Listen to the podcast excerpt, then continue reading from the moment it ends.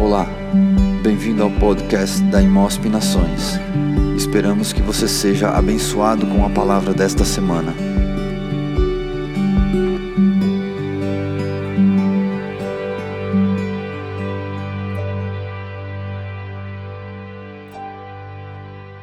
Abra comigo a sua Bíblia. No Evangelho de Mateus, perdão, de Lucas, capítulo de número 24, versículo de 13 a 35, é um texto bastante conhecido. Os dois discípulos no caminho de Emaús, né?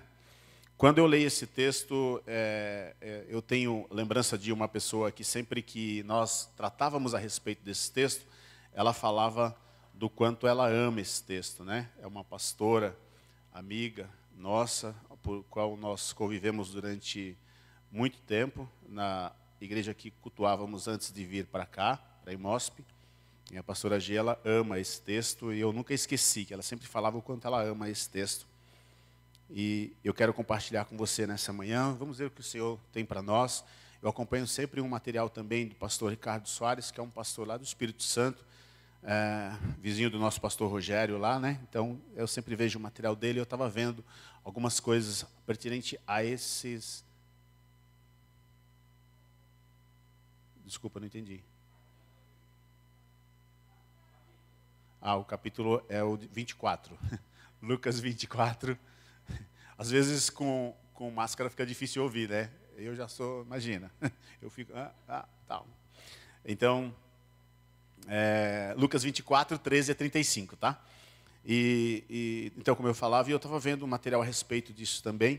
Então, quero compartilhar com você. Você que está nos acompanhando pela internet, da mesma forma que Deus te abençoe em Cristo Jesus, que tenha sido um período muito bom de louvor e adoração ao Senhor. Quero pedir que você que está na sua casa, se você puder, nesse momento, né, é, pare, de, pare, pare os seus afazeres. Quando a gente está em casa, a gente costuma fazer um monte de coisas e acompanhar o culto. Né? Pare o que está fazendo e vamos ler junto a palavra de Deus. Eu vou ler na versão NVI que diz assim: Naquele mesmo dia, Dois deles estavam indo para um povoado chamado Emaús, a 11 quilômetros de Jerusalém. No caminho, conversavam a respeito de tudo o que havia acontecido. Enquanto conversavam e discutiam, o próprio Jesus se aproximou e começou a caminhar com eles. Mas os olhos deles foram impedidos de reconhecê-lo. Ele lhes perguntou: Sobre o que vocês estão discutindo enquanto caminham? E eles pararam com os rostos entristecidos.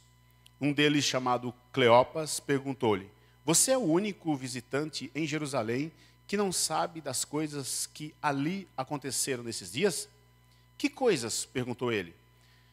O que aconteceu com Jesus de Nazaré? respondeu eles. Ele era um profeta, poderoso em palavras e em obras diante de Deus e de todo o povo. Os chefes dos sacerdotes e as nossas autoridades o entregaram para ser condenado à morte e o crucificaram. E nós esperávamos que era ele quem iria trazer a redenção a Israel. E hoje é o terceiro dia desde que tudo isso aconteceu. Algumas das mulheres entre nós nos deram um susto hoje. Foram de manhã, bem cedo, ao sepulcro e não acharam o corpo dele. Voltaram e nos contaram que tinha tido, que tinha tido uma visão de anjos e que disseram que ele está vivo. Alguns dos nossos companheiros foram ao sepulcro e encontraram tudo exatamente como as mulheres tinham dito, mas não o viram. Ele lhes disse: Como vocês custam a entender, ou em outra linguagem, né, como você, é, nécios, né, a, a palavra seria colocada aqui, e como demoram a crer em tudo o que os profetas falaram? Não devia o Cristo sofrer essas coisas para entrar na sua glória? E começando por Moisés e todos os profetas, explicou-lhes o que estava a respeito dele em todas as Escrituras. Ao se aproximarem do povoado para o qual estavam indo, Jesus fez como se que se ia mais adiante. Mas eles insistiram muito com ele: Fica conosco, pois a noite já vem e o dia está quase findando. Então ele entrou para ficar com eles. Quando estavam à mesa com eles, tomou o pão, deu graças e partiu e deu a eles. Então os olhos deles foram abertos e o reconheceram, e ele desapareceu da vista deles. Perguntou, perguntaram-se um ao outro: Não estava ardendo o nosso coração dentro de nós, enquanto ele nos falava no caminho? e nos expunha as Escrituras, levantaram-se e voltaram imediatamente para Jerusalém. Ali encontraram os onze, os que estavam com eles reunidos, que diziam: É verdade, o Senhor ressuscitou e apareceu a Simão. Então os dois contaram o que tinha acontecido no caminho e como Jesus fora reconhecido por eles quando partia o pão. Vamos orar? Pai bendito, muito obrigado mais uma vez por tudo que o Senhor está fazendo nesse tempo, nas nossas vidas, na tua igreja e também mesmo em meio a tudo que temos visto e passado, em meio às questões, Pai, que nos preocupa em todo o mundo, nós também podemos ver o teu cuidado, muitas vezes em pequenos sinais, em pequenas porções, e através disso nós nos alegramos. Nós continuamos crendo na tua palavra, no teu poder, no teu senhorio e de que nada, absolutamente nada, foge ao teu controle. Nesse momento, Senhor, em que lemos a tua palavra, queremos ser confrontados por ela, queremos ser ministrados, queremos que o Senhor fale ao nosso coração segundo aquilo que nós precisamos ouvir e não o que queremos ouvir. Por isso, vem com liberdade nesse lugar, assim como o Senhor tem. E também, Senhor, aqueles que nos acompanham em casa, aonde estiverem, no decorrer do dia ou da semana, quando tiverem acesso a esse material, que o Senhor venha falar e venha ministrar cada vida e cada coração, em nome de Jesus. Amém. Muito bem. Esse texto, essa história dos dois discípulos a caminho de Emaús, é uma das últimas narrativas de, de, do evangelista Lucas, que está falando aqui no Evangelho de Lucas, que ele está trazendo aqui. É, Marcos, se você for ver o Evangelho de Marcos, no capítulo 16, apenas no versículo 12 e 13, ou seja, bem rápido, Marcos vai tratar a respeito desse, dessa passagem, mas ele não vai dar detalhes. É uma passagem super rápida, vai ser apenas uma citação. No entanto, é, Lucas ele vai dar toda uma, uma história, vai contar todo um trajeto, uma trajetória do que estava acontecendo aqui. A palavra Emaús, é, no original, significa Hamat, e o significado dela significa fonte de águas mornas ou fontes de águas quentes. Né? Era um povoado que ficava a 11 quilômetros, o texto também fala, de Jerusalém, onde Jesus havia sido crucificado, onde tudo havia acontecido e o qual eles estavam conversando no caminho.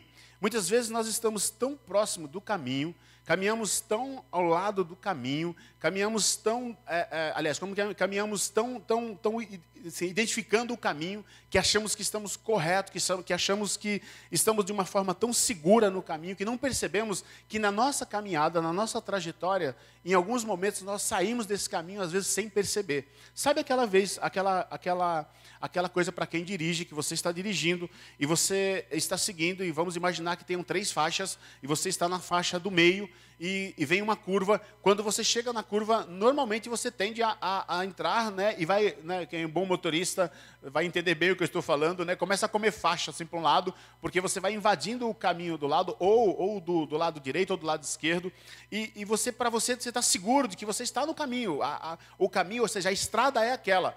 Porém, dentro do caminho, você acaba mudando em alguns momentos a tua rota. É, é, o que acontece muitas vezes quando nós caminhamos é, seguindo e não percebemos o que está à nossa volta, ou quem caminha conosco, ou quem está indo conosco, ou quem nos ajuda, ou quem fala na nossa vida.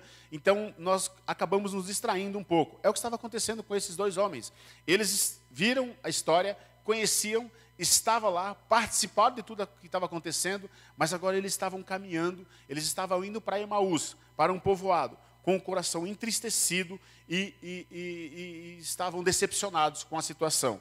Então, nós podemos tirar algumas lições desse texto, várias lições, claro, mas eu queria conversar com você no dia de hoje para a gente bater um papo a respeito desse, desse, desse, desses cinco pontos que a gente consegue identificar aqui e entender onde nós estamos no caminho, na nossa caminhada com Jesus, na nossa caminhada, no nosso dia a dia, com tudo o que está acontecendo. Então, o contexto é bem simples dessa história, como eu falei. Jesus havia sido crucificado na sexta-feira e já havia passado três dias.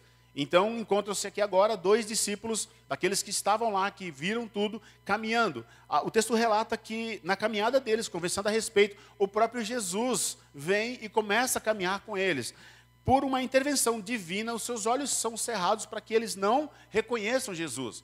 E eles começam a conversar com Jesus. O interessante, que me chama bastante atenção também, antes de falar sobre os pontos que a gente pode aprender aqui, é que quando eles começam, quando Jesus pergunta sobre o que eles estão falando, eles param indignados e perguntam para Jesus se ele era o único que estava em visita a Jerusalém, porque muita gente estava visitando naquele dia, que não sabia do que estava acontecendo. Ou, que estava acontecendo. Ou seja, era praticamente inaceitável alguém naqueles dias não saber a respeito do que havia acontecido. Eles ficam indignados. Mas, ao mesmo tempo que eles estão indignados com Jesus, eles não param para perceber que eles também não, estavam com o conhecimento total daquilo que estava acontecendo. Porque existia uma promessa, e nem isso eles, eles tomaram, eles, eles perceberam. Por isso eles estavam tristes e decepcionados. Então, vamos falar sobre cinco situações em que a gente consegue encontrar aqui que eles estavam decepcionados e estavam tristes. Primeiro, eles estavam no caminho errado. É a primeira coisa que a gente pode identificar aqui. A primeira coisa que nós podemos, que nos chama a atenção, eles estavam indo para Emaús. Eles estavam no caminho de Emaús. Eles estavam caminhando para um lugar a 11 quilômetros de Jerusalém, como foi falado, e esqueceram que tinha uma promessa e que Jesus também colocou em, em Lucas 24, 49. Ele vai falar que eles deveriam permanecer em Jerusalém até que do alto fossem revestidos de poder. Eles não permaneceram. Eles, eles, eles, eles começaram a andar, eles, eles saíram de onde eles deveriam estar. A primeira lição que eu tiro aqui é que, independente da situação em que está, o que Jesus mandou você fazer, o que Jesus falou ao teu coração, o que ele disse pela circunstância a, qual você tem passado ultimamente. Sabe, eu tenho me perguntado muito esses dias se nós somos a igreja dos últimos tempos. E eu tenho cada vez mais me convencido de que somos. E, e, e, o que, que nós estamos fazendo para isso, é, para que se cumpra isso em nossas vidas, em nossa família, com os nossos amigos, com as pessoas que nós conhecemos. Então, tinha uma promessa, uma ordem, que eles deveriam permanecer em Jerusalém. Eles não permaneceram, eles estavam no caminho errado. Eles caminharam com Jesus, eles estavam com Jesus, sabiam do que estava acontecendo. Aconteceu tudo aquilo, então eles começam, eles vão embora. Eles saem do contexto e começam a ir para Emaús. Agora, me chama a atenção uma coisa que eu disse que Emaús significa fonte de águas quentes, ou de águas mornas, né? É, é, de águas quentes no contexto geral. E Jerusalém significa lugar de paz. Eles saíram do lugar de paz para ir para o lugar de águas quentes. Eles saíram do lugar onde havia a promessa e eles não, não, não permaneceram naquilo que era a palavra. Existe algo que foi colocado e Jesus falou a respeito disso para eles e eles não, não se atentaram. Eles estão trocando a, a fonte. João 14, João 4, 13 e 14, Jesus vai falar que ele é a fonte de águas vivas. Eles estavam trocando a fonte da vida, eles estavam trocando a fonte de águas vivas que trazia paz para eles por outra água, por outra fonte. Eles estavam saindo do lugar de paz para um outro lugar, saindo da presença. E muitas vezes isso acontece na minha vida.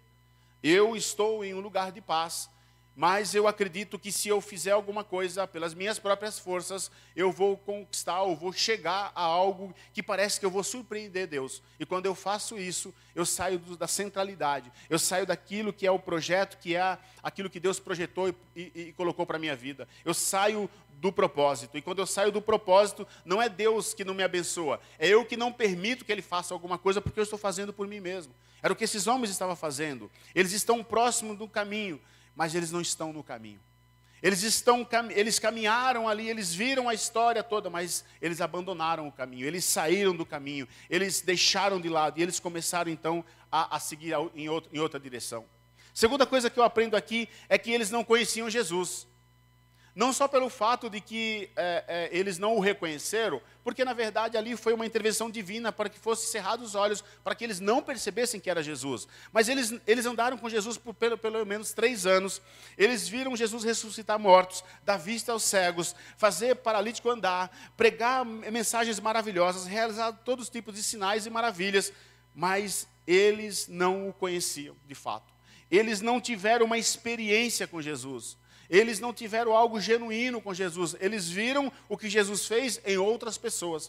Eles viram o que Jesus fazia em outras pessoas e eles testificavam a respeito disso, mas não na vida dele. É possível nós irmos à igreja, orar, participar de cultos, participar de ministérios e tudo mais, e não conhecer Jesus. É, é, é, é uma questão de, de, de, de ponto de vista, mas é uma realidade na nossa vida participar de algo e ser automático. Sabe aquela coisa que você faz assim, eu já sei de cor, sei fazer, faço de olho fechado. Ah, isso aqui eu já sei. Ah, essa, essa, essa canção eu já sei, eu já sei essa canção aí. Essa daí, Silão, pode ficar tranquilo. Isso aí, ó. Tô cantando. Não tinha uma nova, não tinha uma outra. Às vezes nós estamos tão bitolados, nós estamos tão automáticos, e aí você canta, e aí por meia tá você já conhece a letra, para frente, para trás, de trás para frente, e começa a cantar, mas você não vê mais sentido naquilo, você não presta atenção naquilo que você está cantando, naquilo que você está falando, naquilo que você está profetizando, naquilo que você está declarando ao Senhor. Fica automático. Sabe aquela coisa automática? Você nem olha mais, já vai fazendo? Já sei como fazer, já sei o tempo. Eles não tinham tido essa experiência com Jesus. É possível andar, fazer parte, é, vir à igreja e fazer um monte de outras coisas que parece que está sendo de acordo com aquilo que Deus quer, mas não é.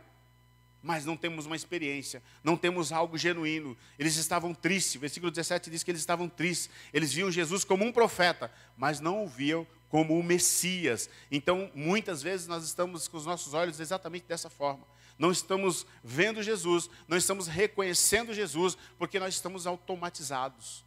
As coisas que o mundo nos mostra nos cegam, nos tira a visão do reino. Enquanto o Silas ministrava essa última canção, eu estava lendo Isaías 6. Eu amo, eu amo Isaías. Eu, eu tenho Isaías e Jeremias, para mim, são textos assim que, que eu não consigo ler sem, sem chorar.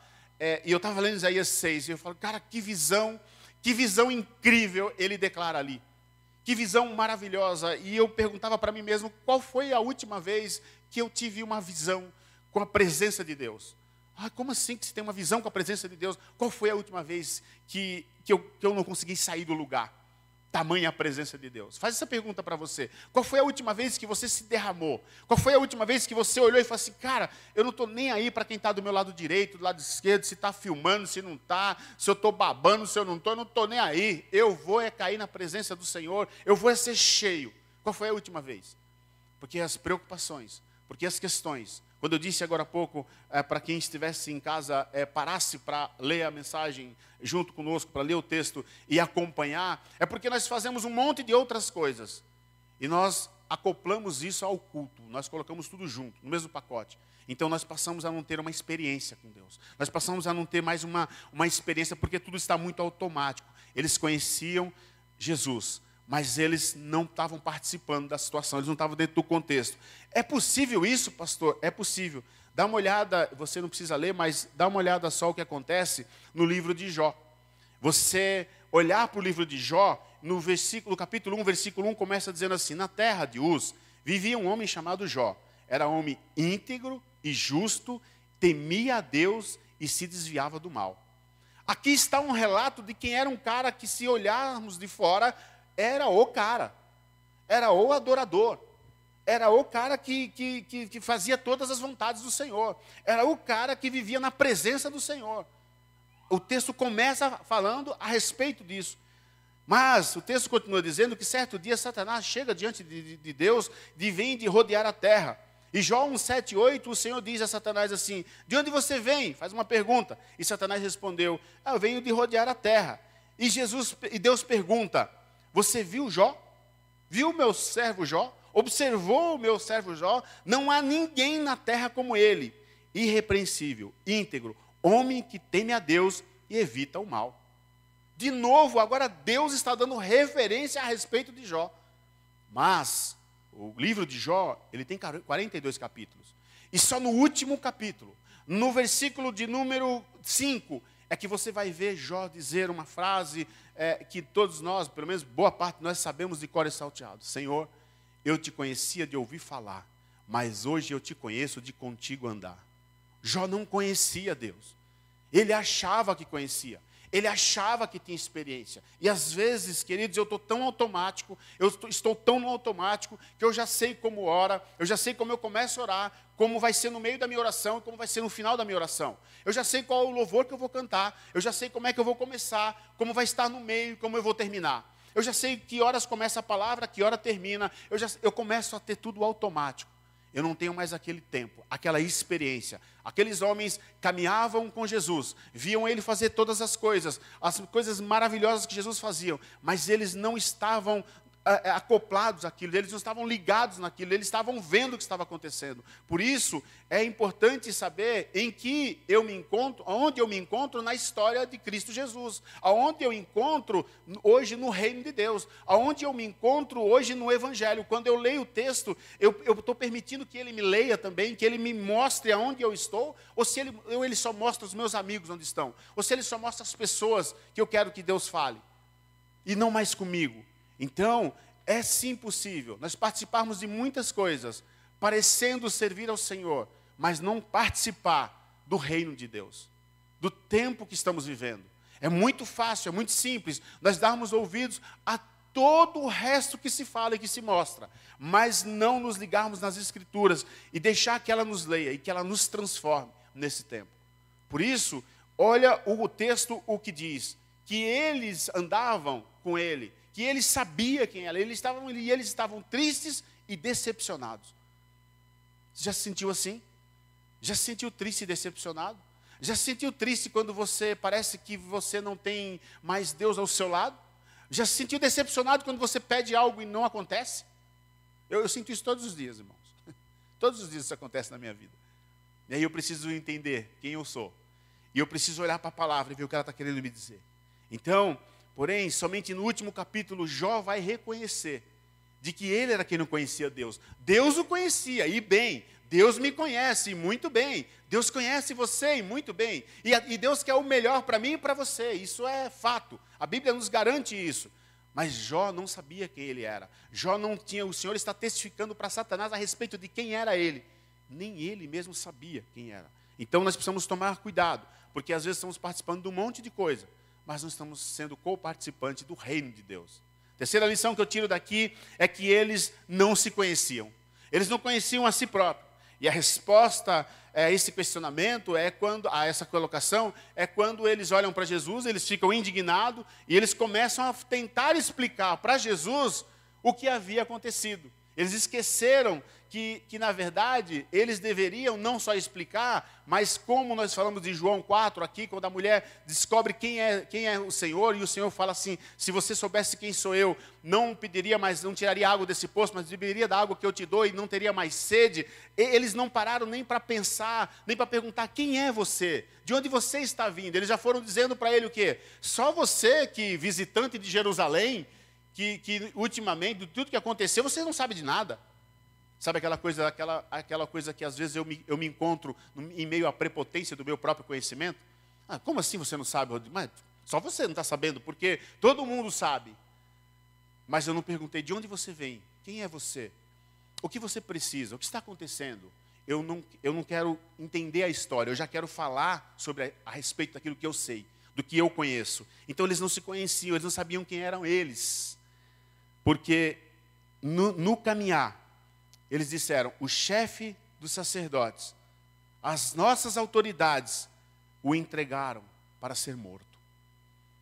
Esqueceram que nas Escrituras, e eles conheciam, porque eles estavam, eram discípulos de Jesus, Jesus veio pelos nossos pecados. Jesus havia ido para a cruz e morto, não porque o chefe dos sacerdotes, ou porque as autoridades o haviam levado para crucificar, mas porque Jesus tinha ido para que eu e você pela questão dos nossos pecados, para que fôssemos perdoados. E muitas vezes o nosso maior erro é não nos conhecer, é não saber quem somos nós, é não olhar para dentro de nós e falar assim, cara, eu sou um pecador, eu, eu, eu pequei. A Bíblia diz que todos pecaram e destituídos foram da glória de Deus. O que eu merecia era o inferno. Na verdade, é isso que eu merecia. Mas o Senhor foi lá e se fez oferta, e, e se colocou numa cruz, num madeiro, e sangrou, e, e sofreu, para que eu tivesse vida. É quando eu olho para isso, eu falo, Senhor, eu, eu merecia o inferno, eu não merecia nada mais do que isso, e o Senhor, pela tua infinita bondade, pelo teu amor, derramou graça e misericórdia, e me deu vida, e vida com abundância. É quando eu não olho mais para as escrituras, para as escrituras e deixo ela mudar a minha vida. Não, ela tem que falar com as pessoas, mas ela não fala mais comigo. É quando eu olho e falo assim, cara, Jesus poderia ter vindo com uma espada, que era o que eles esperavam, e sair cortando a cabeça de todo mundo. Tem, uma, tem um, um filme, eu não sei se. Ele já é um pouco. Não é tão, tão passado assim, mas chama A Ressurreição. Não sei se vocês já assistiram. é um filme muito bom. Ele vai falar a respeito do centurião que viu Jesus ser crucificado. Então eu gosto muito dessas questões, desses filmes, quando não traz direta a narrativa de Jesus, da história de Jesus, mas é algo por trás. Né? Ben-Hur, o primeiro, não esse último que saiu, esse aí não, mas o primeiro, Ben-Hur, é isso, né? é bem isso. É, mostra o leprosário, mostra quando Jesus recebe água, quando ele cai no caminho, aquelas passagens elas entram no meio da história. Esse filme do, do, do centurião também é a mesma colocação. Ele vê e, e é interessante a, a busca, a procura para provar que ele estava certo de que não poderia um homem ressuscitar, não poderia um homem aparecer, não poderia acontecer, mas ele começa a ver e começa a fazer perguntas para as pessoas, porque nem ele mesmo estava acreditando, e ele fala assim: é, é na hora que furou, ele sa saiu água, né? É, saiu, cara. E ele começa, a, a, aquilo começa a perturbar ele, até que o Senhor se, é, se apresenta a ele. E ele muda totalmente de vida. Claro que é um filme e tal, mas é interessante você ver o contexto da coisa. Eu gosto do contexto, da história, da narrativa, daquele que não o conhecia, daquele que não temia ao Senhor, daquele que não obedecia, daquele que não, que não o reconhecia como Senhor. E começa a ver que não tem para onde correr. A história é real. A história é, a história é verídica. Não adianta tentar mudar, tentar dizer que tem alguma coisa que não bate aqui na Bíblia, porque a história é real. Jesus morreu por mim e por você. Para estarmos aqui nessa manhã, nesse culto, o Senhor pagou um alto preço para estarmos aqui, o Senhor pagou um alto preço. Ele foi para o madeiro, ele foi como um cordeiro mudo, o, o, sangue dele foi derramado, ele foi açoitado, ele sofreu. Mas acontece que nem a morte conseguiu o segurar, porque ao terceiro dia ele ressuscitou.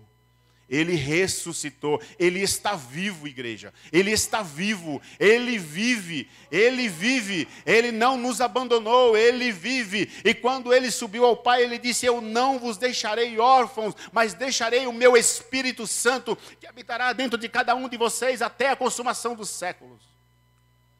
Ele resolveu habitar em mim e em você.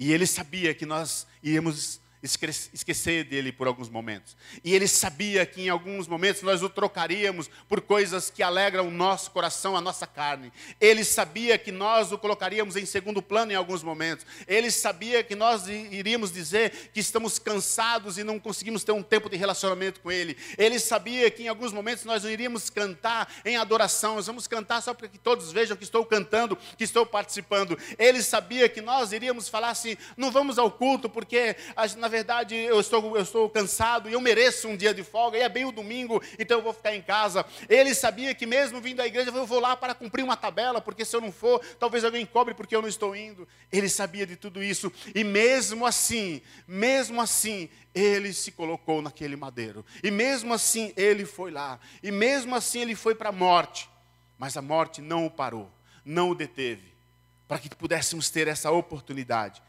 Então, nossos pecados o levou à cruz. Aqueles homens não tomaram conhecimento disso, eles não, eles não sabiam, é, eles não, não lembraram a respeito disso, eles não leram. Por isso, Jesus começa a falar para eles a respeito das Escrituras, desde Moisés, e começa a dizer para eles, a citar para eles a respeito do que estava acontecendo. Terceira situação que eu vejo aqui, ou lição que eu posso aprender aqui, eles estavam decepcionados, o texto diz. Aqueles dois homens depois da sua esperança, tinha sua esperança agora num, numa questão um mar de, de, de, de desespero, de, de decepção, de tristeza, é, porque eles queriam que Jesus fizesse algo que Jesus não prometeu fazer.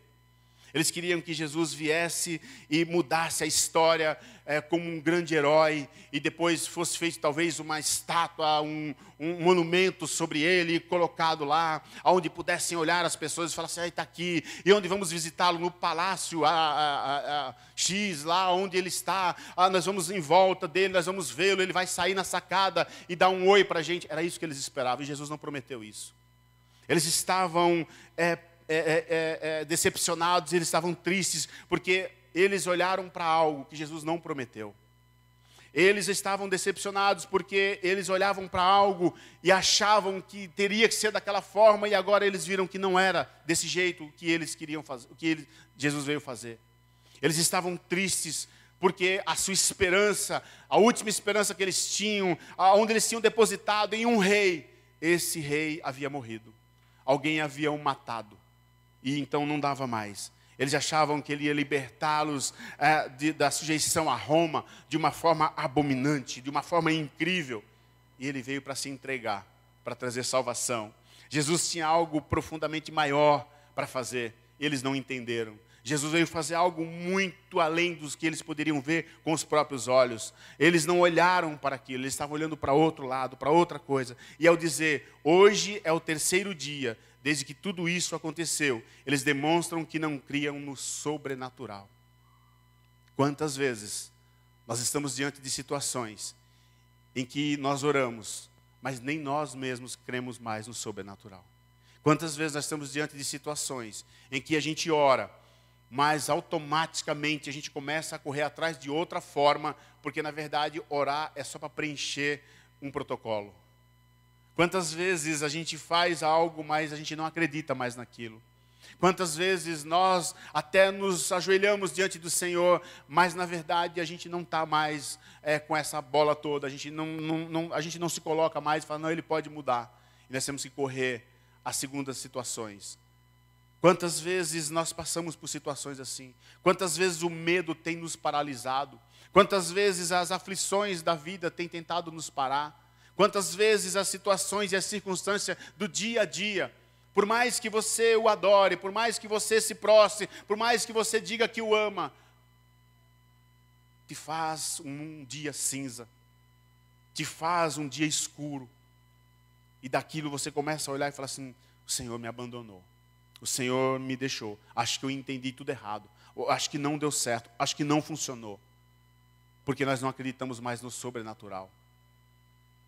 Eu sempre faço essa pergunta para mim mesmo. E ultimamente tem sido mais complicado. E eu só vejo pela internet, até porque nós não temos saído tanto como saíamos antigamente. Mas ver cura com os nossos próprios olhos deveria ser a coisa mais normal do mundo. Jesus disse assim: quem é aqueles que creem em mim? Aqueles que creem em mim farão obras tamanhas, farão obras maiores do que essa, que creem em mim, através da palavra. Qual foi a última vez que você orou por alguém e essa pessoa foi curada? Ainda que fosse uma dor de cabeça. Qual foi a última vez que oraram por você por uma dor no pé, numa dor na unha e, ela, e você foi curado? Nós paramos de exercitar os dons. Nós paramos de acreditar no sobrenatural. Nós paramos a ser é, de, de, de crer no sobrenatural e passamos a ser superficiais. Nós paramos de crer que Deus pode fazer e Ele quer fazer, mas a nossa incredulidade nos impede, além de vê-lo, de crer. E esses homens estavam nessa situação. Quando eles declaram essa, essa situação, hoje já é o terceiro dia. É porque para um judeu, eles criam que até o terceiro dia, a alma daquele é, é, defunto permanecia no corpo e ele poderia ressuscitar. Então, como ele diz assim, hoje já é o terceiro dia e nada aconteceu, então não aconteceu nada, então vamos embora para Emaús, porque já era, cara. Eles esperavam o natural. E o Senhor estava querendo mostrar para eles o sobrenatural. Jesus quer mostrar para você nesses dias, igreja, o sobrenatural. Jesus quer mostrar nesses dias para mim e para você o sobrenatural. Jesus quer mudar a minha história e a tua história. Jesus quer mudar aquilo que foi jogado, colocado sobre a tua vida, a sentença que foi colocado sobre a tua vida e sobre a minha vida, ele quer mudar. Jesus quer tirar esse quadro depressivo que Satanás jogou contra a tua vida, ele quer mostrar que o sobrenatural ainda existe. Jesus quer mudar essa situação, essa circunstância que tem tentado te parar, que tem tentado te frustrar todos os dias e dizer assim: ele é suficiente. Jesus é suficiente. Jesus é suficiente. Eu não estou dizendo que você não precise é, buscar alternativas, que você não precise ir a um médico, que você precise buscar é, pessoas, é, profissionais nas, nas, áreas que você precise passar, principalmente de saúde. Não, não é isso que eu estou dizendo. Eu também faço isso. Eu estou dizendo que o Senhor quer mostrar nesse tempo o sobrenatural. Porque a igreja do Senhor, ela ficou apática eu faço parte dessa igreja, irmão. Eu sou da igreja do Senhor. Nós estamos apáticos com as coisas. Nós nos surpreendemos com coisas abomináveis e não nos surpreendemos mais com coisas incríveis que Deus pode fazer. Nós muitas vezes não acreditamos nas questões, nas situações. Mas eu quero dizer para você: o Senhor está querendo nos mostrar o sobrenatural. Para um judeu, terceiro dia não aconteceu, então já era, não acontecia mais. Mas para Jesus aconteceu. Ele ressuscitou e eles não estavam nem vendo, nem percebendo o que estava ali. Pessoas que buscam a Deus nos dias de hoje, mas buscam também acreditar mais em um monte de outras coisas, um monte de outras situações. Pessoas que não, não conseguem mais ver a glória de Deus.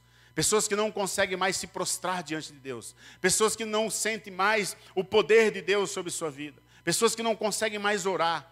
Pessoas que não conseguem mais chorar, mais cantar, pessoas que não, tem, não carregam mais alegria, um brilho no olhar, e quando falam de alegria, elas contam algo como se fosse assim, tal, é, tal, estou muito alegre, esses dias eu estou feliz, né, graças a Deus. Você fala, mas que, que, cadê em você essa alegria? Cadê o brilho da glória de Deus sobre a tua vida, sobre tua casa, sobre tua família? Cadê a autoridade que Deus colocou sobre a minha vida e sobre a tua vida? Nós somos chamados para fazer a diferença, queridos. Esse é um tempo que a igreja precisa se posicionar. Esses homens estavam caminhando apáticos, eles haviam largado tudo, desistido de tudo, ah, não teve jeito, não funcionou, vamos aqui, eu e você. E Jesus então vem e começa a caminhar com eles, eles não vêm e ainda contam para Jesus sobre o que estava acontecendo. Às vezes, quando nós chegamos diante de Jesus, diante das orações, do nosso tempo, nós queremos contar para ele algumas coisas, como se ele não soubesse. A mesma situação do coxo que estava sentado à beira do tanque. Quando Jesus chega e fala assim, quero ser curado, você, mas não dá, Jesus, sabe por quê? Toda vez que eu ser, que as águas se agitam, quando eu vou me preparar, alguém vem e pula antes. Ele não perguntou isso, ele está perguntando o que queres que eu te faça. Ele está perguntando, quer ser curado, quer ser tocado, quer ser cheio da glória de Deus novamente? Quando foi a última vez que você sentiu? Quando foi a última vez que você falou assim, Jesus está andando do meu lado, cara, eu estou vendo que Ele está aqui comigo, eu estou sentindo isso. Qual foi a última vez? Nós estamos apáticos, irmãos, como igreja. Nós estamos com medo. Nós estamos acuados. E esquecemos do poder de Deus. Esquecemos da glória de Deus. Esquecemos que nós não precisamos olhar para um crucifixo com ele lá, porque ele não está mais lá. Ele ressuscitou, ele ressuscitou, ele não está no madeiro, ele também não está num túmulo, porque ele vive, ele vive e a glória dele há de ser derramada sobre as nossas vidas. É verdade, alguém falava comigo essa semana e falava assim, mas pastor, no final do tempo o amor de muitos esfriarão. Eu falei, é verdade, as doenças, haverão, haverão é, rumores de guerra. Eu falei, é verdade, então está chegando. Eu falei, sim, está chegando, desde que Jesus ressuscitou, que está chegando o fim dos tempos. Não é só porque as coisas estão acontecendo agora, é porque estão, mas disse também que no final dos tempos a glória dele seria derramada, o poder dele seria derramado sobre filhos e filhas, sobre aqueles que creem de verdade no que ele veio para fazer. E nós estamos esperando que venha alguém, que se levante alguém para fazer alguma coisa, quando aquele que já, que já veio e já mostrou e já falou e deixou escrito, falou assim: está feito, está consumado, está finalizado, já está escrito de Gênesis a Apocalipse o que ele veio fazer, o que ele prometeu na sua palavra. Precisamos crer nisso, igreja. Quinto e último, eles não tinham discernimento. Não tinham discernimento. Em algumas versões, Jesus chama os nécios, como eu estava lendo, de, isso, essa palavra nécio significa tolos. Ele os chama de tolo, vocês demoram, vocês, vocês não acreditam. Vocês leem, mas não acreditam. Foi contado a respeito de e vocês não creem. Vocês não viram isso. A cruz era o caminho para a glória de Jesus e eles não viram isso. Eles viram como um martírio, eles viram como uma, uma derrota. Mas a cruz era o lugar para a glória ser derramada. É, é, Jesus precisava passar pela cruz. Mas eles não entendiam dessa forma. A maior história da humanidade estava se desenrolando debaixo do nariz deles, mas eles estavam sem discernimento, eles não conseguiam entender. A maior oportunidade está debaixo do nosso nariz e nós não estamos vendo. Tem pessoas, tem pessoas sedentas e nós não estamos vendo, porque nós estamos preocupados com outras coisas. Tem pessoas morrendo do nosso lado e a gente não consegue falar de Jesus porque nem a gente acredita mais. É verdade, queridos. Tem pessoas que, que estão esperando, cara, vai, vai vir alguma coisa, ele vai falar alguma coisa. e nós não falamos mais. Nós temos que contar outras coisas. Nós vamos contar como, como anda o crescimento da pandemia. A gente fala sobre quanto crescem os números. A gente fala sobre quantas, quantas pesquisas tem sobre X. A gente fala, mas não falamos de Jesus. Que Ele continua sendo Rei dos Reis. Que Ele continua salvando, curando, multiplicando a sua glória sobre aqueles que creem nele. Eles não tinham discernimento, a história estava acontecendo e eles não estavam nem aí. A maior história, versículo 25 a 27 vai falar sobre isso. Estava acontecendo debaixo do nariz deles, eles não estavam nem tomando conhecimento. Quantas pessoas agem igualmente nos dias de hoje? Eu e você muitas vezes perdemos essas oportunidades por falta de discernimento. Não sabemos o que está acontecendo. Eu tenho falado para algumas pessoas nesse tempo, ore por sabedoria. Nossa, pastor, sabedoria, precisamos de sabedoria, irmãos. Precisamos de muita sabedoria. De como agir nesse tempo. Discernir os tempos.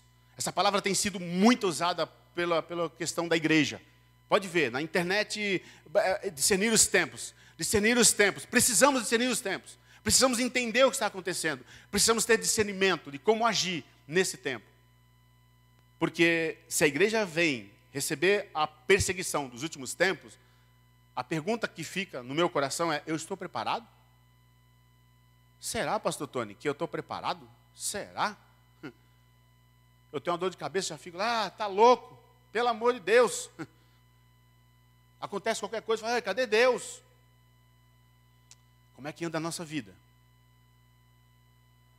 Meu irmão, está chegando uma época, e, e, e já é essa época, em que a gente precisa, além de ter discernimento, vigiar muito. E ficar atento a todo momento. Porque as coisas estão mudando muito rápidas. A evolução está vindo aí muito rápida. Tudo evolui muito rápido, tudo acontece muito rápido, tudo passa muito rápido. E nós não podemos perder oportunidades. E o Senhor tem derramado oportunidades em nossas mãos, em nossa frente, em nossa vida. Então, para a gente encerrar, a conclusão de tudo isso é que só quando Jesus partiu o pão é que os olhos deles foram abertos. Eles só se atentaram que era Jesus. Porque o texto diz que quando eles chegaram no lugar onde eles iam para a cidade deles, entrar para Imaús, Jesus fez com que ia continuar. Eles então chamam, insistem para que ele volte e entre com eles. Ele aceita. E ele senta-se à mesa. E quando ele parte o pão e dá a eles, seus olhos se abrem. Eles só reconheceram o Senhor ali. Eles lembraram dos momentos que presenciaram com Jesus a mesa. A mesa vai ser cada vez mais importante na nossa vida. A mesa tem sido o lugar aonde nós temos nos reunido na nossa casa. Se você não tem se reunido na mesa na sua casa, trate de fazer isso. Pastor, eu não tenho mesa. Dá um jeito, cara. Arruma um lugar. Porque nesses tempos, a mesa passa a fazer parte de algo fundamental, e eu diria até, não me chame de herege, profético nesse tempo, onde vamos nos reunir, e é na mesa. E quando ele partiu o pão e ele deu, seus olhos abriram, então eles perceberam. Mateus capítulo 14, versículo 19, vai falar a respeito do milagre da multiplicação dos pães. Esse texto é incrível, pães e peixes. Esse texto é incrível, você pode ler depois.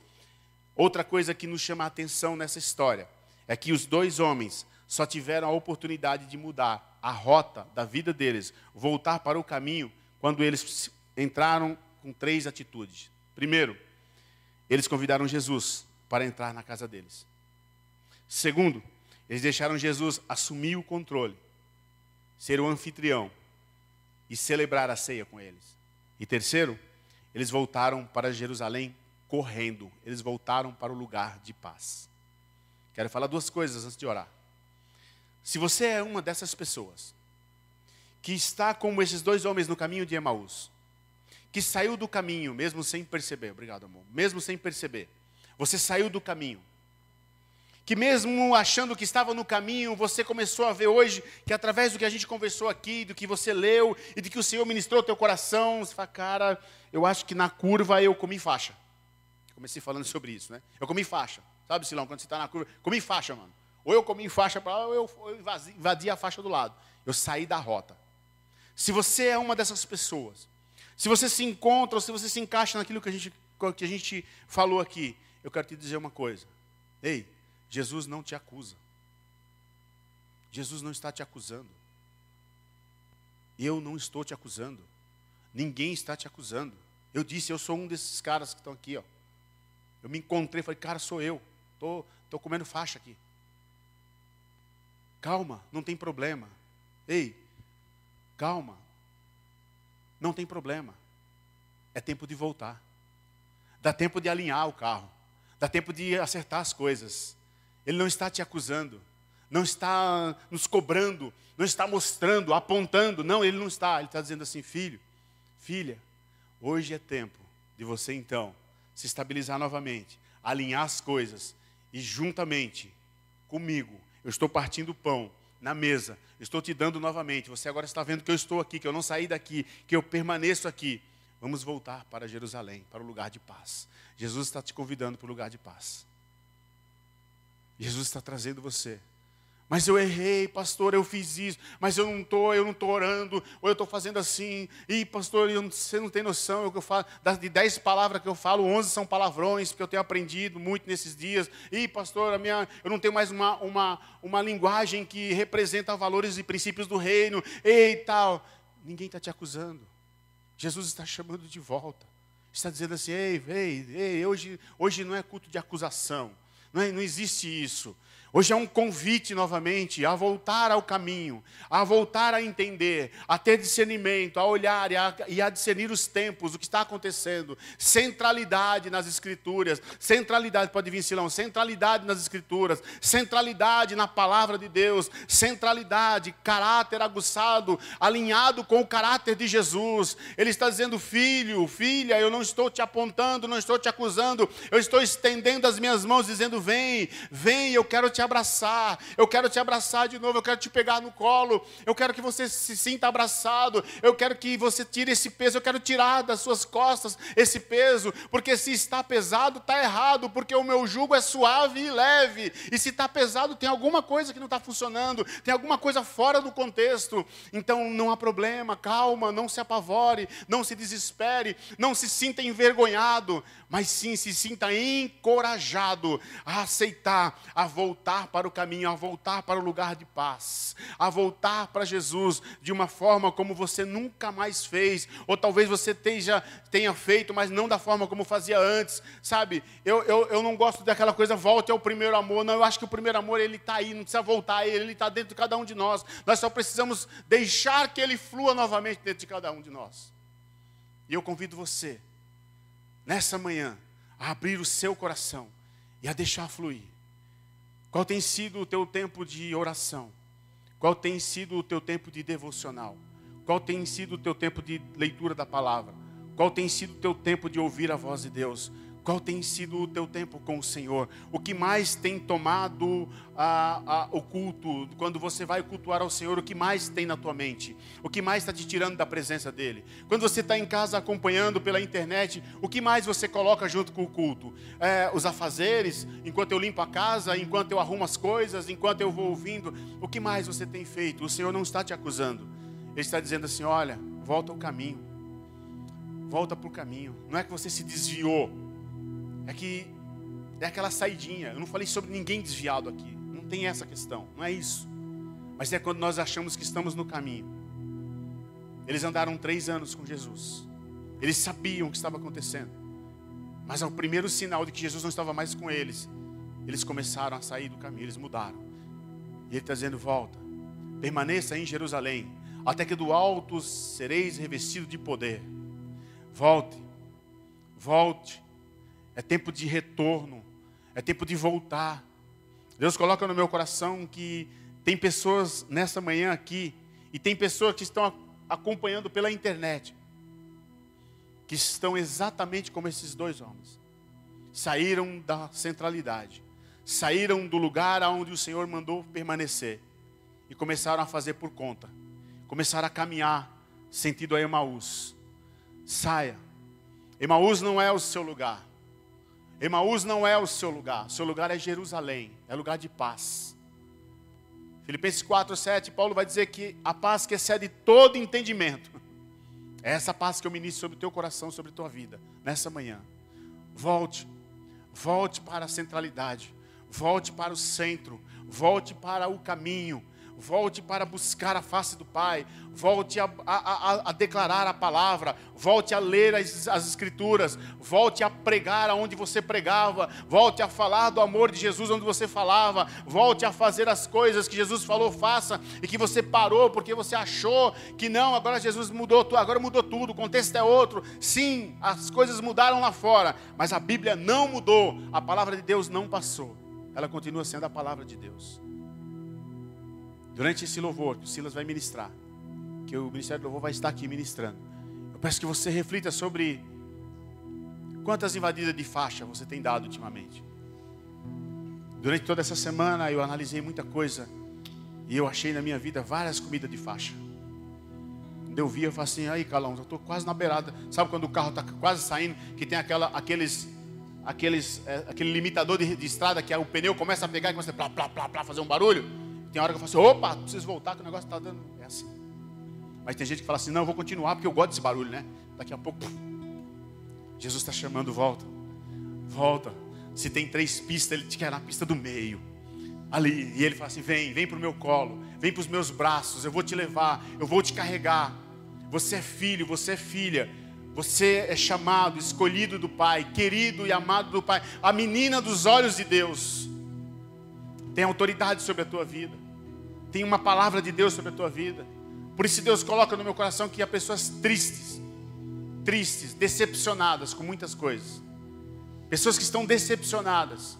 Eu ministro sobre a tua vida nessa manhã em nome de Jesus. Que a glória de Deus inunde o teu coração novamente. Inunde o teu coração novamente. Tem pessoas que estão com, com situações para resolver com outras pessoas. O Espírito Santo começa a me revelar que tem pessoas que precisam resolver situações com outras pessoas. É, é, é existe uma mágoa no teu coração, existe algo que precisa ser resolvido. E você está dizendo assim: eu, eu, ele tem que vir até mim. Se não vier, eu não vou lá, não. Ele tem que vir até aqui. Se não vier até aqui, eu já orei, eu já entreguei a Deus. É, deu o primeiro passo. Comece aí, comece a falar. Tem pessoas que falaram uma frase. Essa frase machucou alguém. Você sabe que feriu. É tempo de pedir perdão. É tempo de alinhamento. É tempo de voltar. Isso é uma comida de faixa. A gente acha que está no certo, mas sabe aquela coisa de falar assim: é, é, Deus sabe meu coração, sabe como é que eu sou. Não, não, não, não, não, não. Jesus disse que ele é manso. E se nós somos imitadores de Jesus, nós temos que ser mansos. Manso. Talvez aí na sua casa, você que nos acompanha pela internet, talvez seja você que Deus te alcance nesse momento com a graça dEle, com a glória dEle, com a glória dEle, com a presença dEle. Jesus, obrigado por essa manhã, obrigado por esse culto, obrigado por esta palavra. Jesus, obrigado porque o Senhor veio ministrar nossos corações. Jesus, porque obrigado porque em meio a uma, uma, uma enxurrada de acusações que Satanás tenta jogar contra as nossas vidas todos os dias, o Senhor veio nessa manhã nos fazer um convite. O Senhor é aquele que convida: vem, vem filho, vem filha, vem filho amado, vem filha amada, vem, vem para os meus braços, vem, eu quero te sustentar, eu quero te abraçar, eu quero dizer novamente sussurrar no teu ouvido novamente o quanto eu te amo, o quanto você é precioso e preciosa, o quanto existe algo que há de ser feito através de você, é, que ainda, ainda eu não tirei de você, está com você, é seu, foi dado um dom que Deus deu. Quantos enterraram os dons nesse tempo? Quantos enterraram os dons nesse tempo? Dons e talentos Deus está levantando nesse dia, Deus está trazendo. Eu sinto como se estivesse nascendo, como se estivesse novamente fluindo dons e talentos sobre pessoas aqui nesse lugar. Eu declaro em nome de Jesus, não só nesse lugar, não só nessa sala de oração. Existem pessoas que estão tremendo por dentro aqui. Existem pessoas que o coração está tremendo. Como esses discípulos falaram, não ardia o nosso coração quando ele conversava com a gente no caminho, não ardia. É como pessoas estão aqui nessa manhã, o coração ardendo, mas, mas você tem medo, você tem vergonha, você não sabe se é isso. Ah, você vai estar pensando o que, que vão pensar de mim, o que, que os irmãos aqui de manhã vão pensar, o que, que o louvor vai achar, que os os pastores vão dizer, eles conhecem minha vida. É, Jesus conhece a tua história, Jesus conhece a tua vida melhor do que nós, e Ele não te acusa, Ele não te aponta, mas Ele te convida: vem, vem, corre, corre nessa manhã para os meus braços, se joga nos meus braços. Por isso, se você está aqui e você quiser ficar de pé, e você quiser ajoelhar, se você quiser, mas faça alguma coisa na sua casa, onde você estiver, receba aí a presença do poder de Deus, a presença da glória manifesta. É tempo em que o Senhor está levando uma, levantando uma igreja que ora, que se posiciona, mas que entende que nós não estamos aqui para ser acusados, mas para ser chamados, para ser abraçados, e o Senhor nos dá assim oportunidade todos os dias de sermos melhor que ontem. Seja melhor, você é amado do Pai, você é querido, você é querida. Vem, vem para os braços do Pai, se coloca diante do Senhor mais uma vez, entrega a Ele, peça perdão a Ele se necessário, se coloque diante dele, Ele te conhece, conhece o teu coração, sabe tuas lutas, dificuldades. Esses homens estavam num grande conflito entre eles, num grande dilema. Ah, o terceiro dia chegou e nada aconteceu. E talvez você tenha falado assim: ah, mais uma semana passou e nada aconteceu. Ah, chegou a data que foi dada e nada aconteceu. Ah, chegou o final do mais um mês e nada aconteceu. Ah, mais um ano está aí e nada aconteceu. Eu quero dizer para você: ah, levante os teus olhos e olhe para o alto, de, é de lá que vem o socorro, e o socorro vem do Senhor. Uns confiam em carros, outros em cavalos. Nós confiamos em, no Senhor o Deus da nossa salvação. E ainda que a figueira não floresça, não haja fruto na vide, o produto da oliveira minta, o Senhor é a nossa salvação e a nossa esperança.